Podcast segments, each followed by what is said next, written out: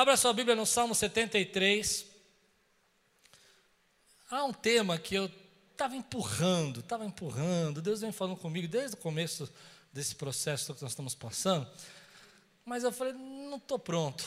Fui empurrando, fui deixando para trás, deixando para trás. Até que tem dias que Deus coloca a gente numa situação que não tem outra palavra, é aquela palavra, ou você prega, ou eu não te dou mais nada. E eu fiquei nessa situação essa semana e, e falei, não, eu vou enfrentar a palavra. O tema de hoje eu quero falar sobre dúvidas. Dúvidas nesse tempo, dúvidas no tempo que nós estamos passando. E Salmo 73 é um salmo tremendo, um salmo fantástico, um salmo que fala um pouco sobre as dúvidas dos seres humanos, dúvidas dos homens, e como nós lidamos com essas dúvidas. Se você está pronto, diga: Estou pronto. Olha como ele começa o salmo.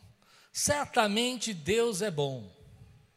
Perceba aí, eu, eu, vou começar a pregar já já, mas note isso, ó. Certamente Deus é bom. Não é um salmo bonito para começar? Olha a coisa linda que ele está dizendo, né?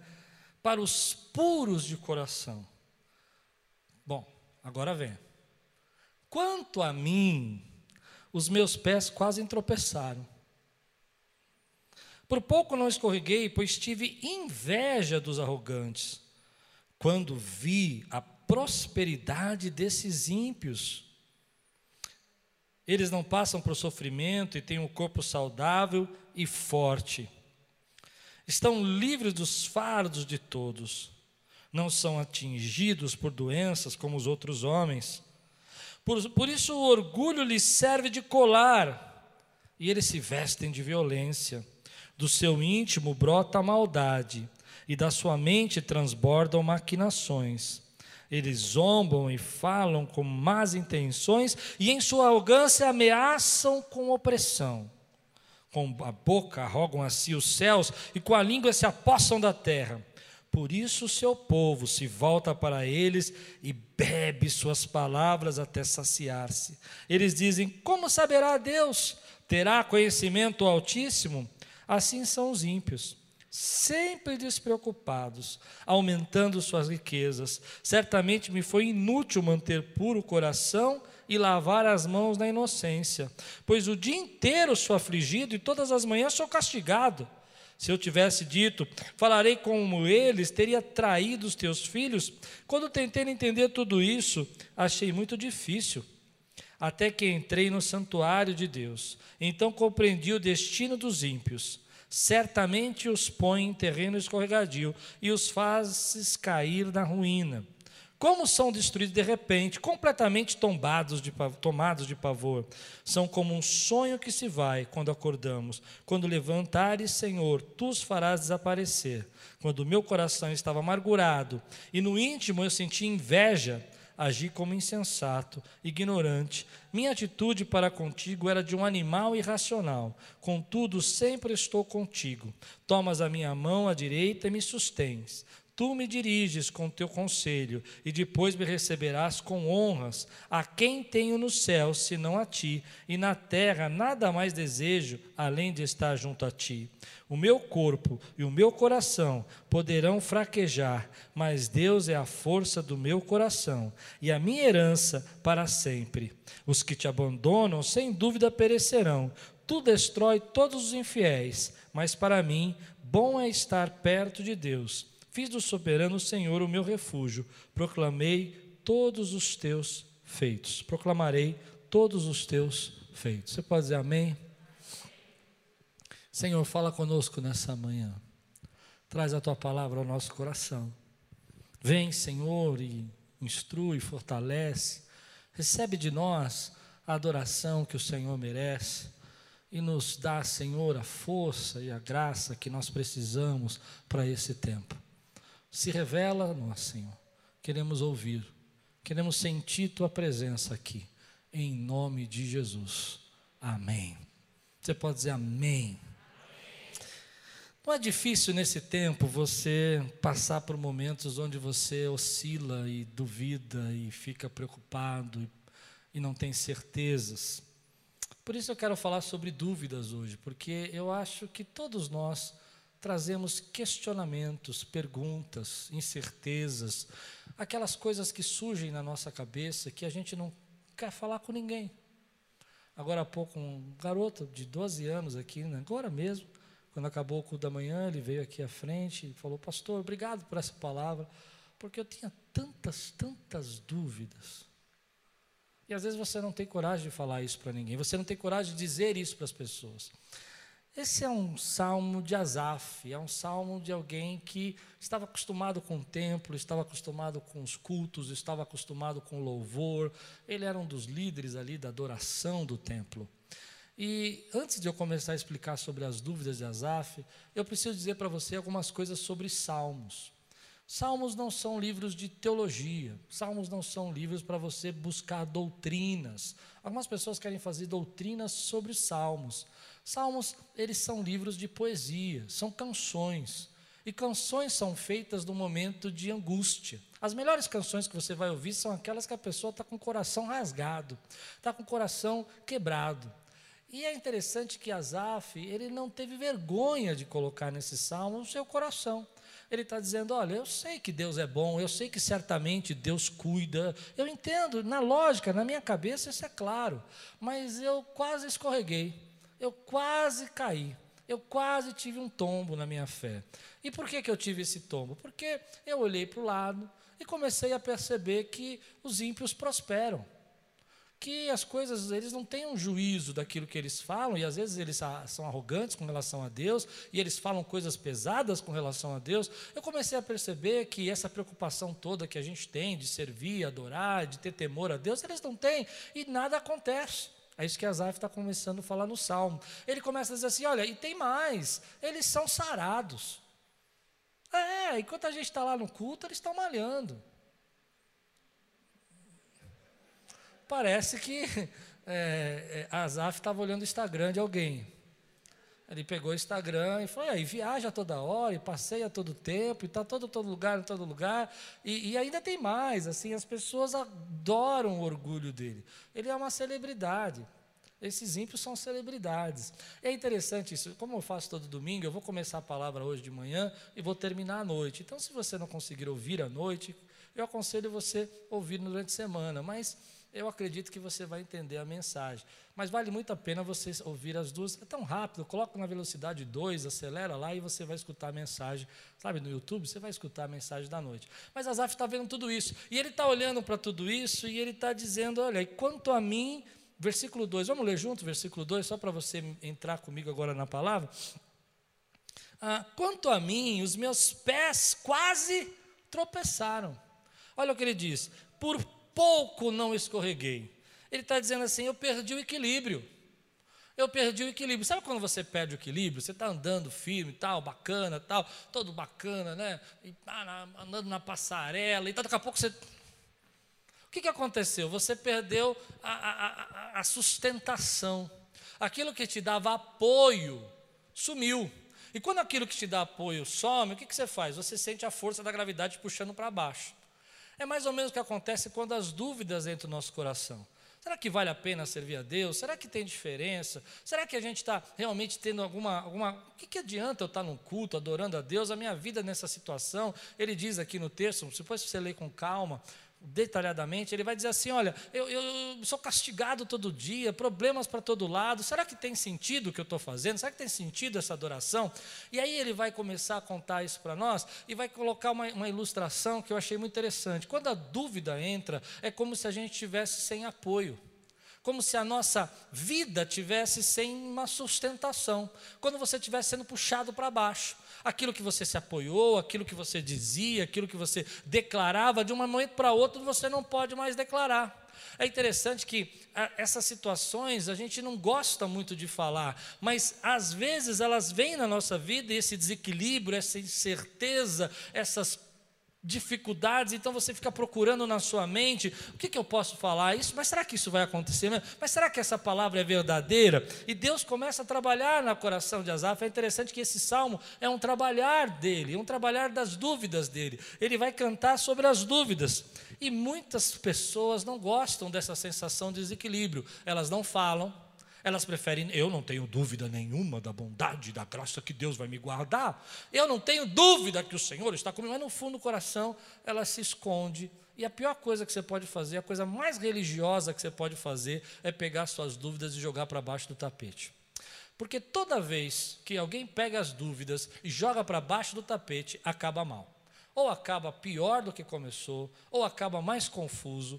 E Deus nunca aconselhou para nós que nós devíamos pegar as nossas dúvidas e esconder dele. Não há nenhum momento na Bíblia. A primeira coisa que eu queria falar sobre dúvida, antes de começar a pregar, mas que você precisa saber, é que a Bíblia não diz que a dúvida é um problema de pessoas de fora da igreja. Em momento nenhum a Bíblia fala assim, não, pessoas que não são firmes com Deus vão, não vão ter, dúvida, vão ter dúvidas, mas pessoas que estão firmes com Deus jamais duvidarão. A Bíblia não fala isso. Ao contrário, a Bíblia fala de pessoas como Asaf, que estavam no templo adorando e que tiveram dúvida.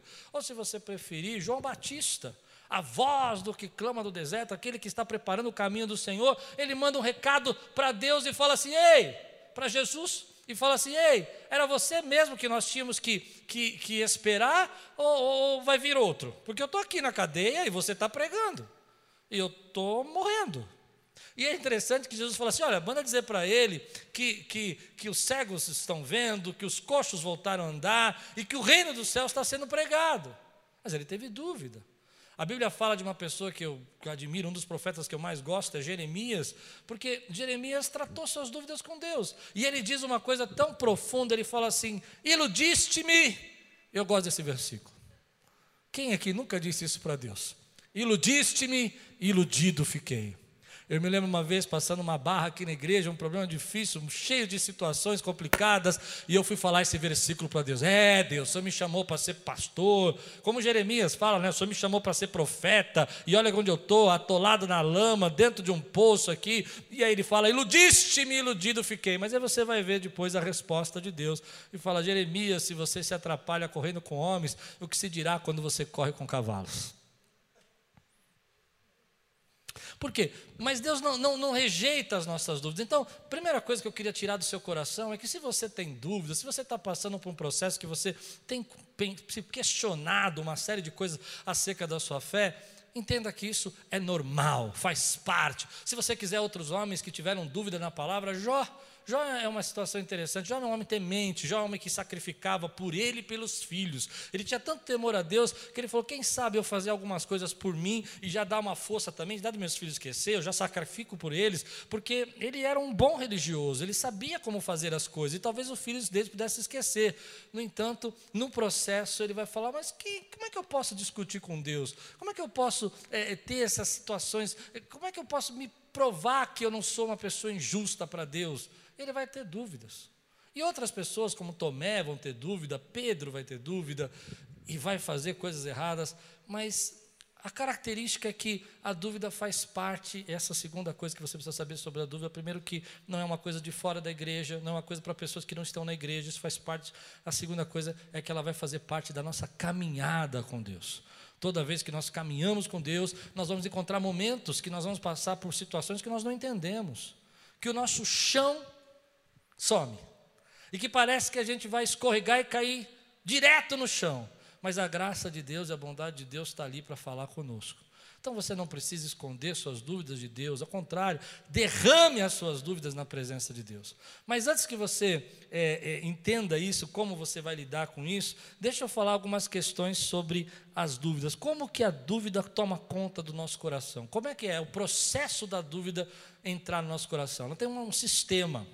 E é sobre o sistema que eu quero começar a pregar. A primeira coisa que acontece quando a dúvida começa a entrar no nosso coração é quando as suas expectativas a respeito de Deus são frustradas. Quando começou esse processo, quando começou essa pandemia, eu me lembro de receber um WhatsApp de um irmão dizendo assim: Pastor, a igreja fechando, as portas fechando. Pastor, quer dizer que o Deus que eu sempre preguei, ele não existe. E o que eu respondo? As expectativas dele é que, porque nós estamos aqui, nenhum problema vai acontecer, porque nós estamos adorando, nenhum mal vai nos suceder. E as nossas expectativas acabam sendo frustradas. Ou de outra forma, você está no seu trabalho, vamos fundo nisso? sobre expectativas frustradas? Você está no seu trabalho e a pessoa que está no seu trabalho, trabalhando com você, ela é um ímpio, como diz o texto. Não está nada a ver com Deus, só fala coisas que não prestam, mas na hora de ser mandado embora, foi mandado você, não a pessoa. E você fala, Deus, mas como assim? Ou algumas pessoas que você conhece da sua família que nunca se dedicaram a Deus, recebem promoções nesse tempo enquanto seu salário diminui. E as suas expectativas começam a ser frustradas e começam a ser colocadas em xeque. Eu tive dificuldade de, de pregar um pouco esse texto quando Deus começou a falar sobre dúvidas comigo, porque eu precisei tratar as minhas dúvidas também. É difícil, mas você tem dúvida.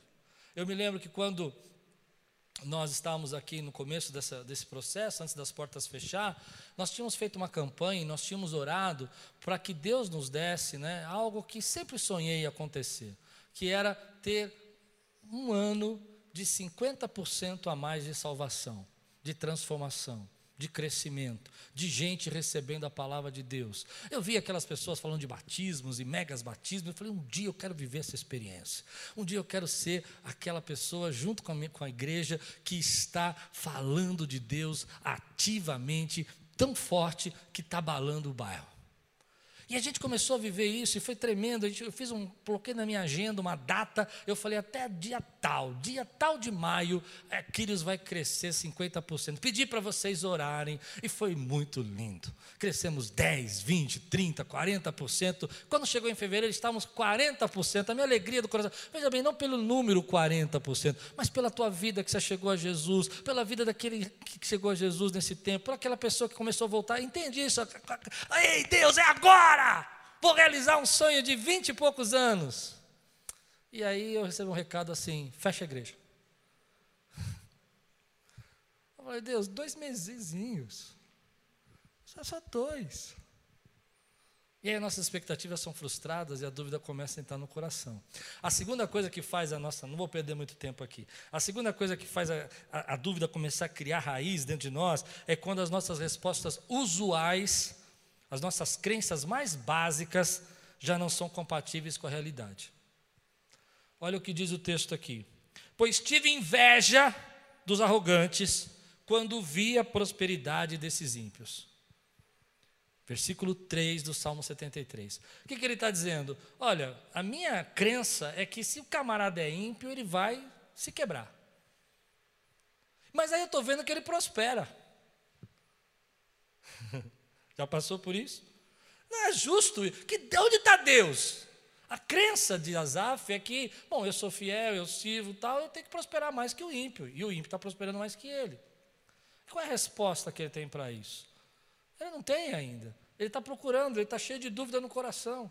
Ele está dizendo: olha, o que eu acreditava não está funcionando na prática. E aí a gente viu tanta coisa acontecendo nesse processo.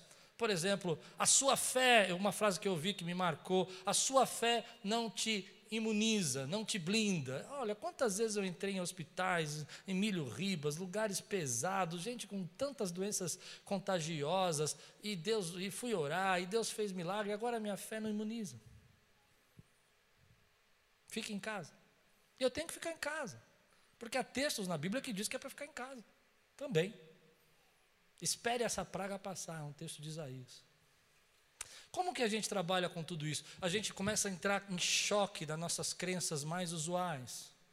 Né? Ou quando as pessoas dizem assim: olha, a, a, praga vai cair só no Egito, não vai cair você, e você começa a ver pessoas que você ama ficando doente.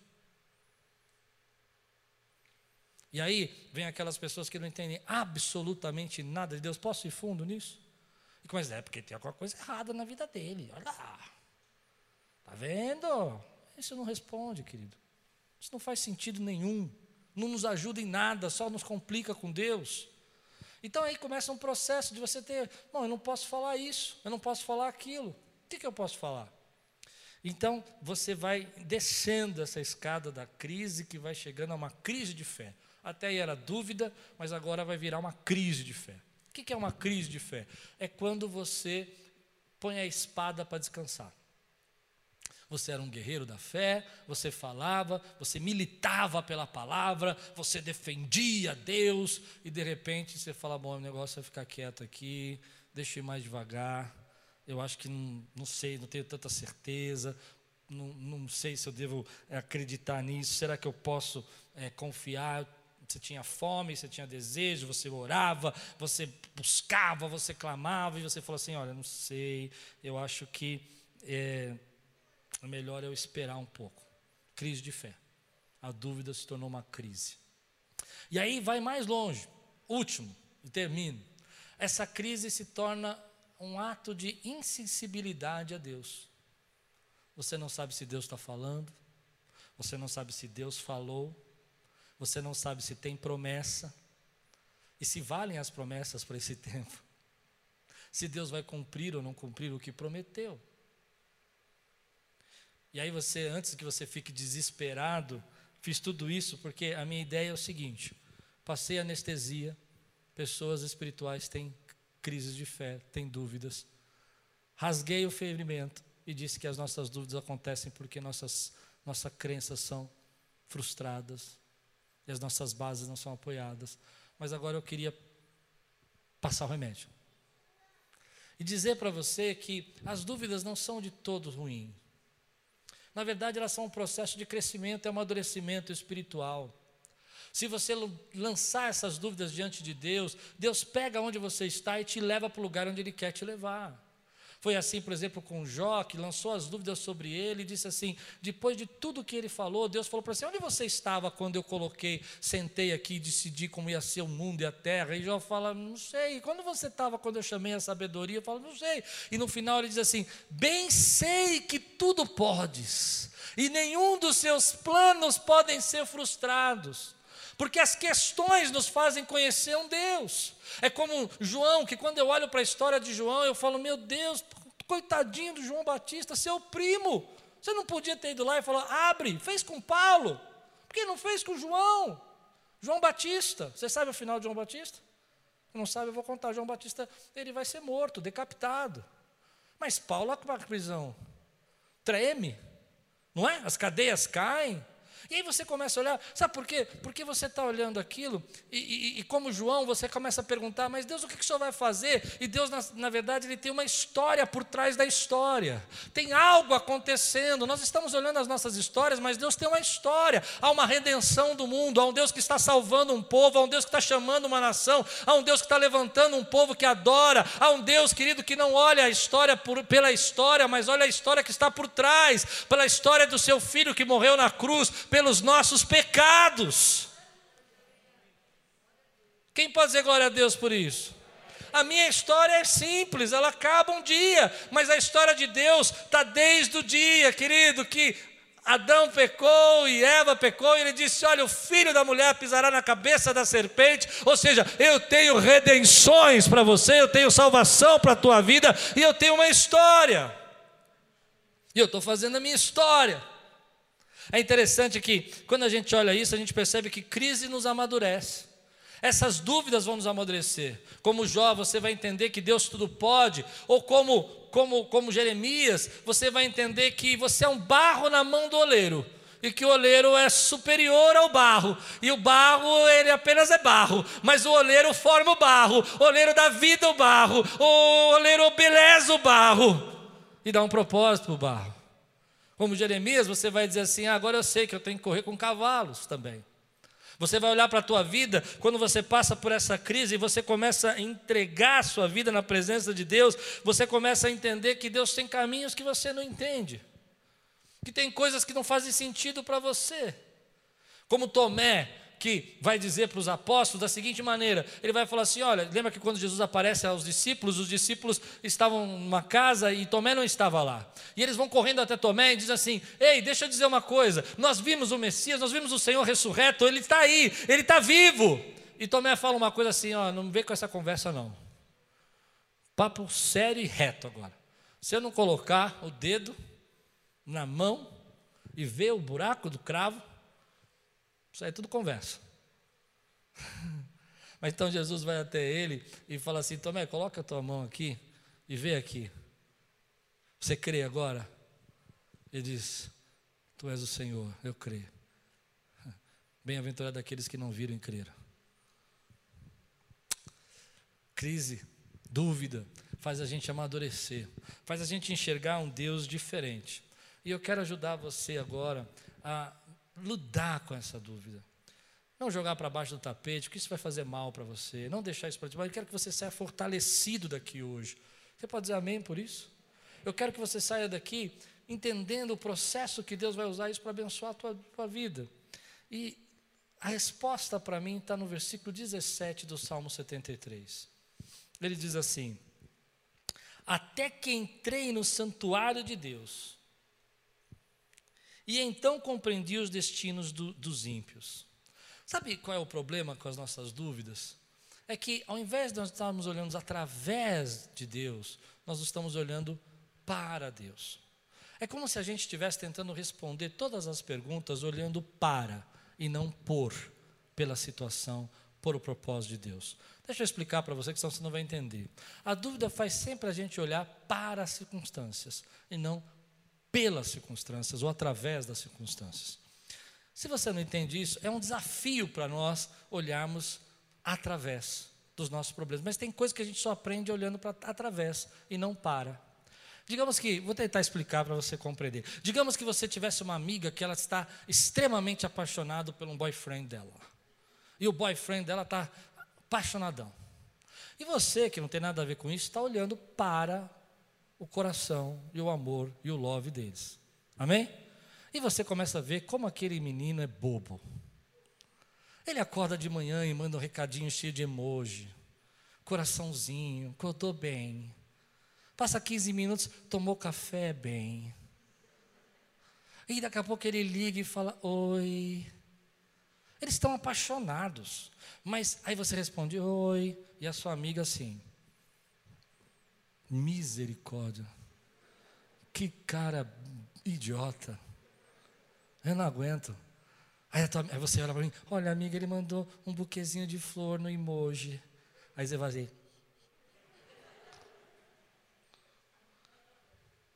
E aí você, eu peço para você descrever esse amor. Amém?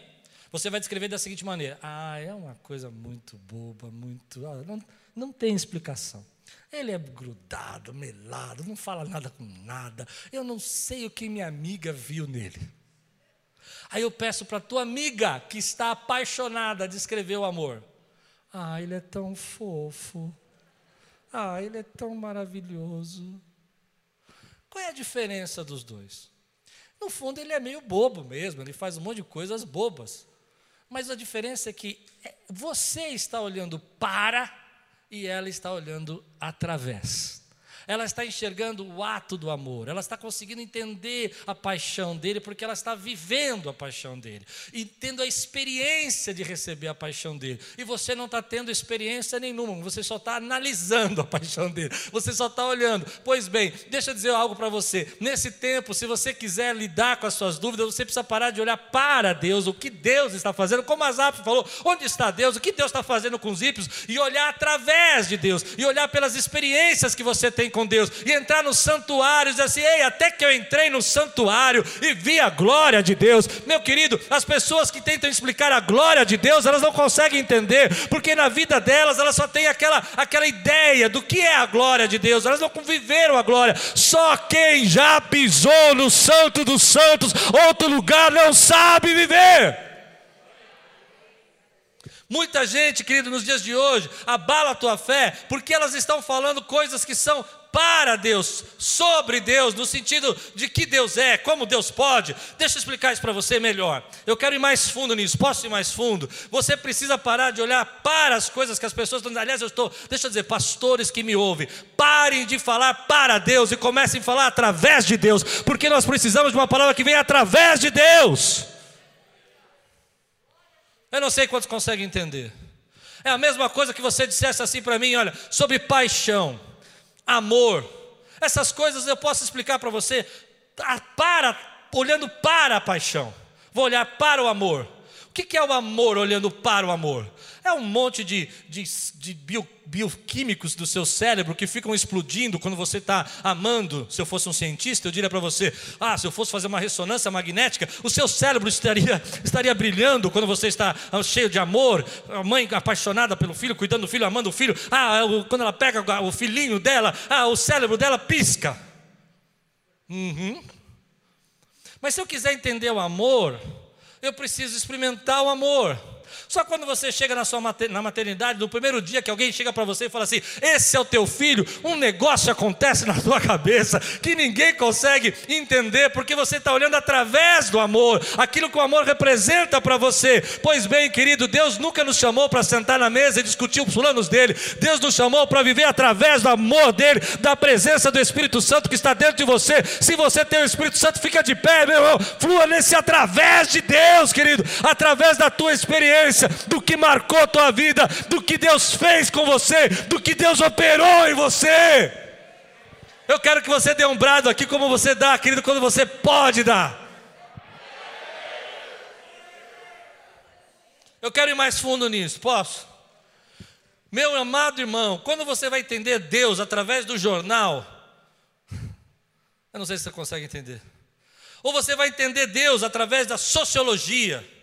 Eles vão sempre falar para você, olhando para o que Deus faz. Mas eles não conseguem entender o que Deus faz através daquela situação. Pode sentar, eu só aprendi isso, querido. No meu passado, eu olhava para o que aconteceu na minha casa. Meus pais saíram de casa, passamos necessidade, minha mãe ficou doente. Onde está Deus? Eu estou olhando para. Mas quando eu comecei a olhar através do que Deus estava fazendo na minha vida, que se Deus não tivesse tirado meus, meu, meus pais de casa, minha mãe no hospital, meu pai saindo de casa, se Deus não tivesse nos tirando, eles ficaram bravos com vocês que vocês subiram. Gostei. Obrigado, irmãos. Eles ficaram muito bravos. Amém. Quando você come, comecei a olhar para o meu passado dessa maneira, eu comecei a entender que Deus tinha propósitos que eu não podia compreender. E que se não tivesse passado por aquilo, não teria chegado onde eu cheguei. Deus tirou meus pais para me guardar, na verdade, porque se eu tivesse ficado com meu pai e minha mãe brigando o tempo todo, talvez eu tivesse ficado doente. Deus tinha propósitos. É mais ou menos como se você quisesse pedir para um cientista explicar o amor ao invés de pedir para um poeta explicar o amor. Um cientista vai explicar o amor dizendo assim: olha, o amor é assim, o amor acontece isso. Cientificamente falando, o amor não existe. Porque o amor não é nada mais é do que uma descarga elétrica no seu cérebro. É verdade? É verdade. Mas é toda verdade? Não é toda verdade. Mas se você pedisse para um poeta explicar o amor, diz assim: o amor é um coração que solta pela boca. O amor é quando você olha para alguém e você esquece de você mesmo. O amor é quando você perdoa, não se ufana, não se ensoberbece. O amor é mais do que apenas uma energia. Amor é mais que um sentimento. Amor é uma doação. Quando Deus fala conosco dessa maneira, eu começo a entender o quanto a gente está vivendo o um mundo, querendo trazer respostas para nós, para a religião, para a nossa fé, para a nossa dedicação a Deus, olhando para e não através de Deus. Se você quiser saber por que, que uma pessoa se dedica tanto ao Senhor, por que, que ela se entrega, você precisa olhar as experiências que ela tem com Deus. Você precisa enxergar o que Deus já fez na vida dela. Se você quiser lembrar, querido, e voltar aos teus pés, deixar firme de novo e não ficar escorregando nos seus pensamentos, se apoie em Deus. Quero aprender com Azaf aqui. Olha o que o Azaf faz. Ele diz, versículo 23 a 25.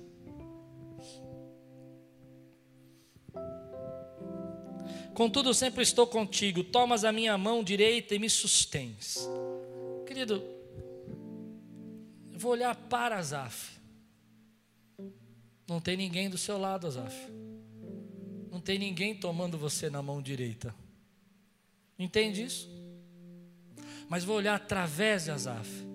Oh, houve um dia que eu estava com tanto medo, que eu não sabia o que ia fazer da minha vida e de repente eu senti a presença de Deus, como se Ele estivesse segurando na minha mão. E Ele me susteve, Ele me sustentou, Ele me pôs de pé, Ele me levantou. Eu nem sei como é que eu continuei andando.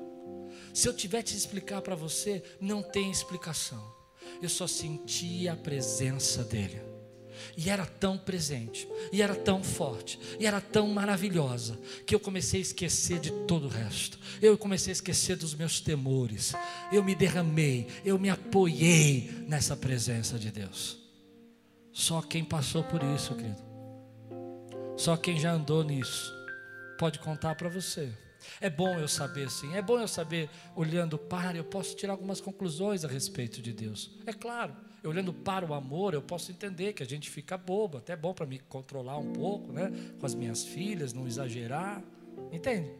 Mas isso não responde todas as perguntas. Azaf vai olhar para isso e vai dizer assim: espera um pouquinho, eu estava olhando para aquilo que Deus estava fazendo, o que devia fazer, mas quando eu olhei através do que Deus faz, eu comecei a entender que isso aqui não é tudo. Que Deus tem coisas ainda além disso. E eu só consegui entender quando entrei no templo. Querido, eu quero que a sua fé seja fortalecida hoje. Eu quero dizer para você que tem dúvidas que nós não vamos ter respostas. Mas Deus não se importa que você fale com Ele.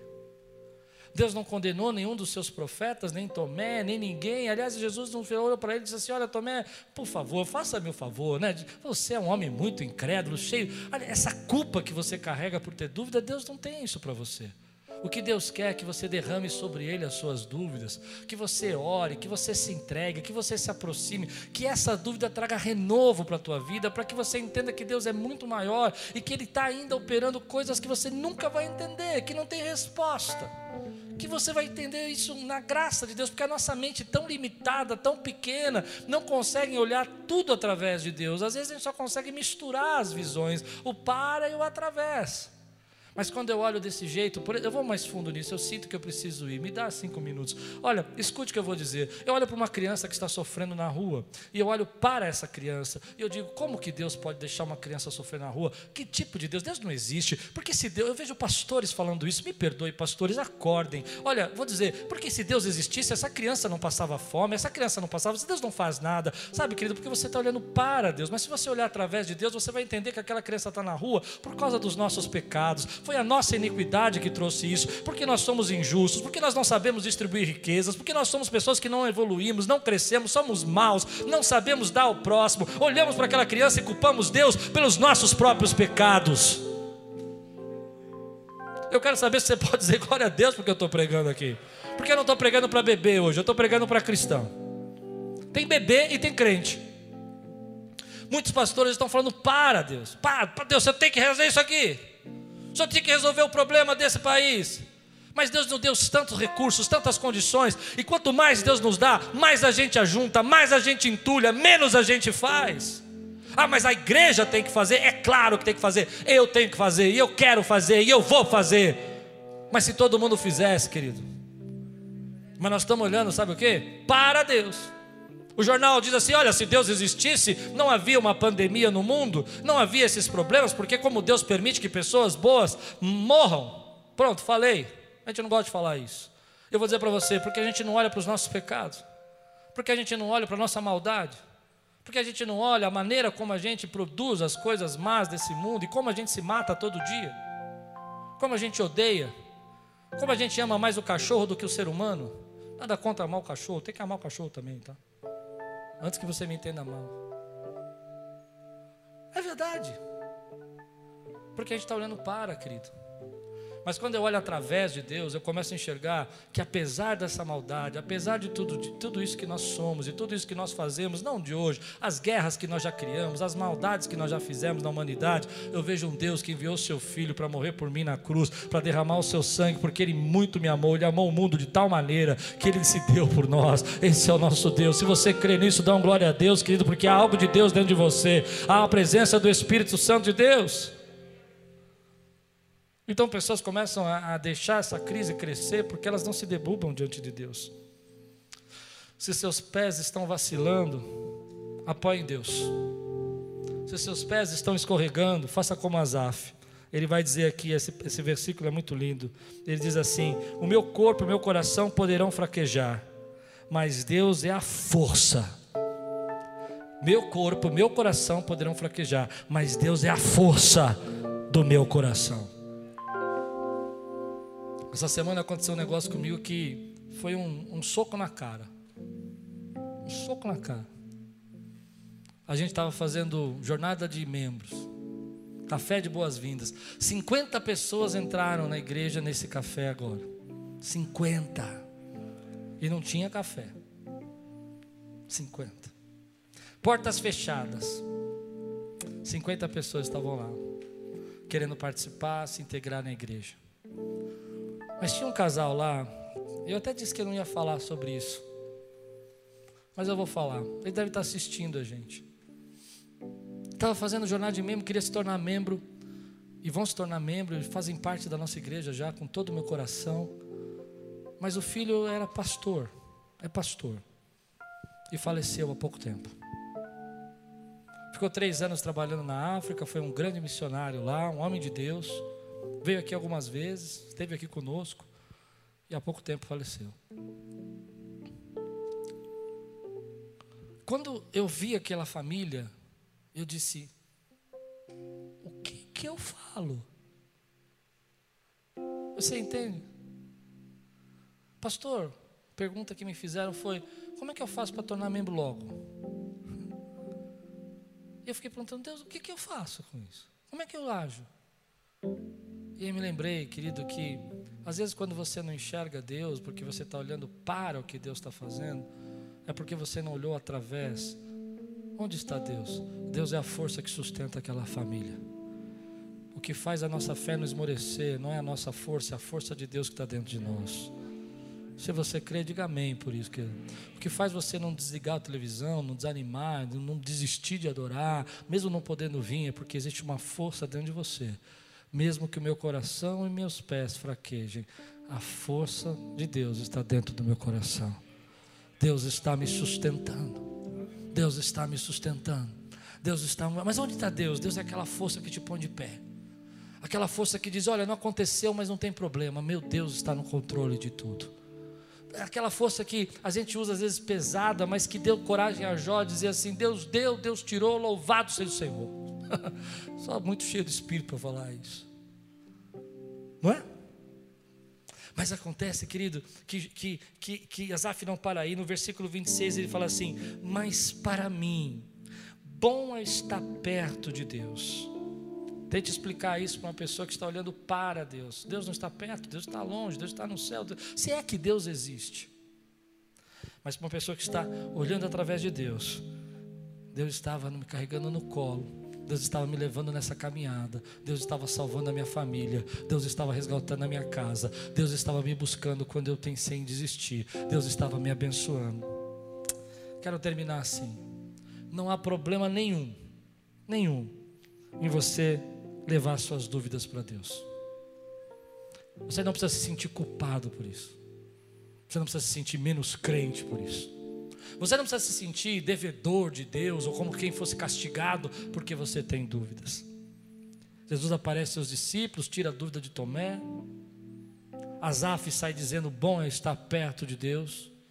O que você precisa aprender é renovar a sua fé através da oração de conversar com Deus as suas dúvidas, de abrir teu coração, sabe, de desabafar para Deus, falar, Deus, olha, está pesado, sabe, Deus, eu não estou conseguindo entender, eu preciso da tua força, sabe, Deus, eu, eu preciso que o Senhor, eu preciso que eu sinta a tua mão segurando a minha agora, porque eu não estou sentindo a tua mão segurar na minha, e às vezes a gente não sente, mas aí vem a boa graça, a boa vontade, a boa mão de Deus e diz assim: Ei, eu estou aqui.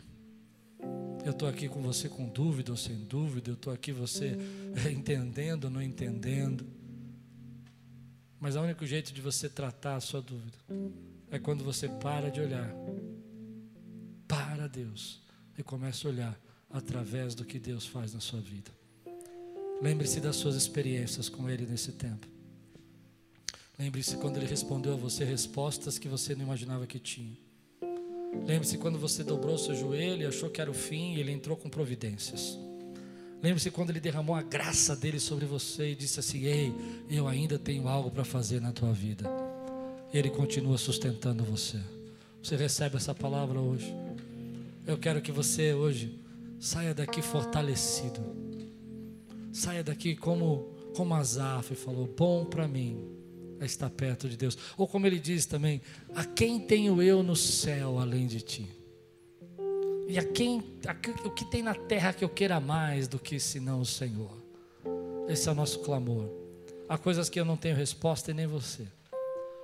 Mas quando eu olho através de Deus, eu vejo que Deus tem um plano muito maior. Algo muito maior. Que há muitas coisas na palavra de Deus que ainda vão se cumprir. E quanto mais elas acontecem, mais as pessoas duvidam. E eu prego para ovelhas. Ovelhas que precisam entender, querido. A dúvida vai acontecer. Mas Deus continua, querido, escrevendo tua, levando você, tua história, te guiando no propósito. Você recebe essa palavra hoje na sua vida? Se debruça com Deus.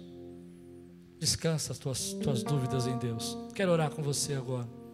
Se nessa manhã você quer lançar suas dúvidas diante de Deus e você nem sabia que tinha, mas estava jogando para baixo do tapete, já estava começando a cheirar mal. E Deus hoje levantou o tapete e falou: Vamos tirar tudo isso daí, vamos varrer. Eu quero orar com você. Se Deus está falando com você, fica de pé no teu lugar. Deixa Deus tocar o teu coração. Se derrama na presença dEle. Se entrega na presença dEle. Deixe Ele cuidar de você. Será que vale a pena seguir, Senhor? Olha, eu tenho seguido e tenho visto tantas lutas. E Deus está dizendo para você: Ei, calma eu ainda estou fazendo através da sua vida aquilo que você não sabe. Hoje eu olho para trás e sou completamente curado pelo meu passado. Por isso que eu acho que eu falo às vezes dele tão naturalmente. Porque eu sei que olhando para o meu passado foi muito difícil. Mas olhando através do meu passado, Deus me formou através dele. Foi no ferro, ferro com ferro se afia. Foi no fogo que Deus afiou. E louva a Deus, porque se não fosse o meu passado, talvez eu não estivesse aqui pregando para você, falando tão, tão claramente do que eu creio. Levante sua mão e diga assim comigo: Senhor, nessa manhã, eu lanço sobre ti toda a minha ansiedade. Escute, a ansiedade é dúvida também. A ansiedade é uma dúvida com relação ao futuro, não é? Eu fico ansioso porque eu tenho medo do futuro, eu não sei o que vai acontecer, eu tenho dúvida. Então diga comigo, Senhor, eu lanço sobre ti toda a minha ansiedade, todas as minhas dúvidas, e eu declaro que eu estou olhando, que eu preciso olhar através dos teus olhos, da tua mão. Senhor, traz a mim a força que eu preciso para vencer esse tempo, em nome de Jesus. Eu preciso terminar dizendo isso. Não busque respostas a respeito de Deus só para as pessoas que estão olhando para. Entende? Sociologia, história, ciência, tudo isso ajuda. Me ajuda a entender a história da igreja para não competir, não fazer os mesmos erros, não repetir os erros. Mas quando eu começo a olhar através do que Deus fez da minha vida, da experiência que eu tenho com Ele, eu sou fortalecido. Oh, meu irmão, quando eu não tinha comida, eu dobrei o meu joelho e falei: Senhor, eu quero comer uma coxinha. Deus tinha uma coxinha guardada para mim. Ah, para você é coincidência. Mas eu me lembro agora, nesse ano, que eu passei por uma situação terrível. Fui viajar para outro país sem visto. Sem visto. Fui para a Índia sem o visto impresso. Fiz o visto virtual e não imprimi. Olho para um, olho para outro, contei para vocês, todo mundo olhando ali os vistos impressos e eu sem. Lindão. Eu falei, Deus, eu viajei 32 horas. Você sabe que eu detesto viajar de avião. Estou tem que fazer um milagre aí. Esse cara tem que andar. Fiz que não percebi nada, entreguei para a mão do cara. O cara ficou muito, muito bravo comigo. Eu também fiz que eu não entendi o que ele estava falando. Eu só sorria e orava. Sorria e orava. Ele fez umas perguntas que não fazia sentido nenhum para mim, eu respondia as outras, ele falava uma coisa, eu respondia a outra, o negócio estava maravilhoso. Acho que eu estava nervoso, né? E aí ele olhou para mim assim e falou: vai, vai, vai, vai, vai. Eu falei: Jesus. Se você olhar para essa experiência, que bobagem. Precisa acontecer de qualquer jeito. Mas se você olhar através do meu coração, tiver um pouco de empatia, você vai entender que eu acreditei e acredito que Deus abriu as portas como Ele abre para você. Se você crer, dá um brado aqui, dá um glória a Deus nessa igreja, irmão. Aleluia.